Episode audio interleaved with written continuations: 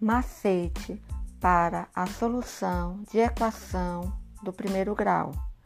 De acordo com essa técnica, devemos deixar tudo que depende da incógnita no primeiro membro e tudo que não depende da incógnita no segundo membro. Para isso, basta passar o número para o outro lado da igualdade, trocando seu sinal pelo sinal oposto.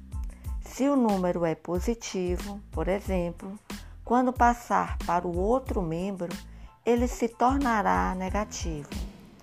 Caso o número esteja multiplicando, basta passá-lo dividindo e assim sucessivamente.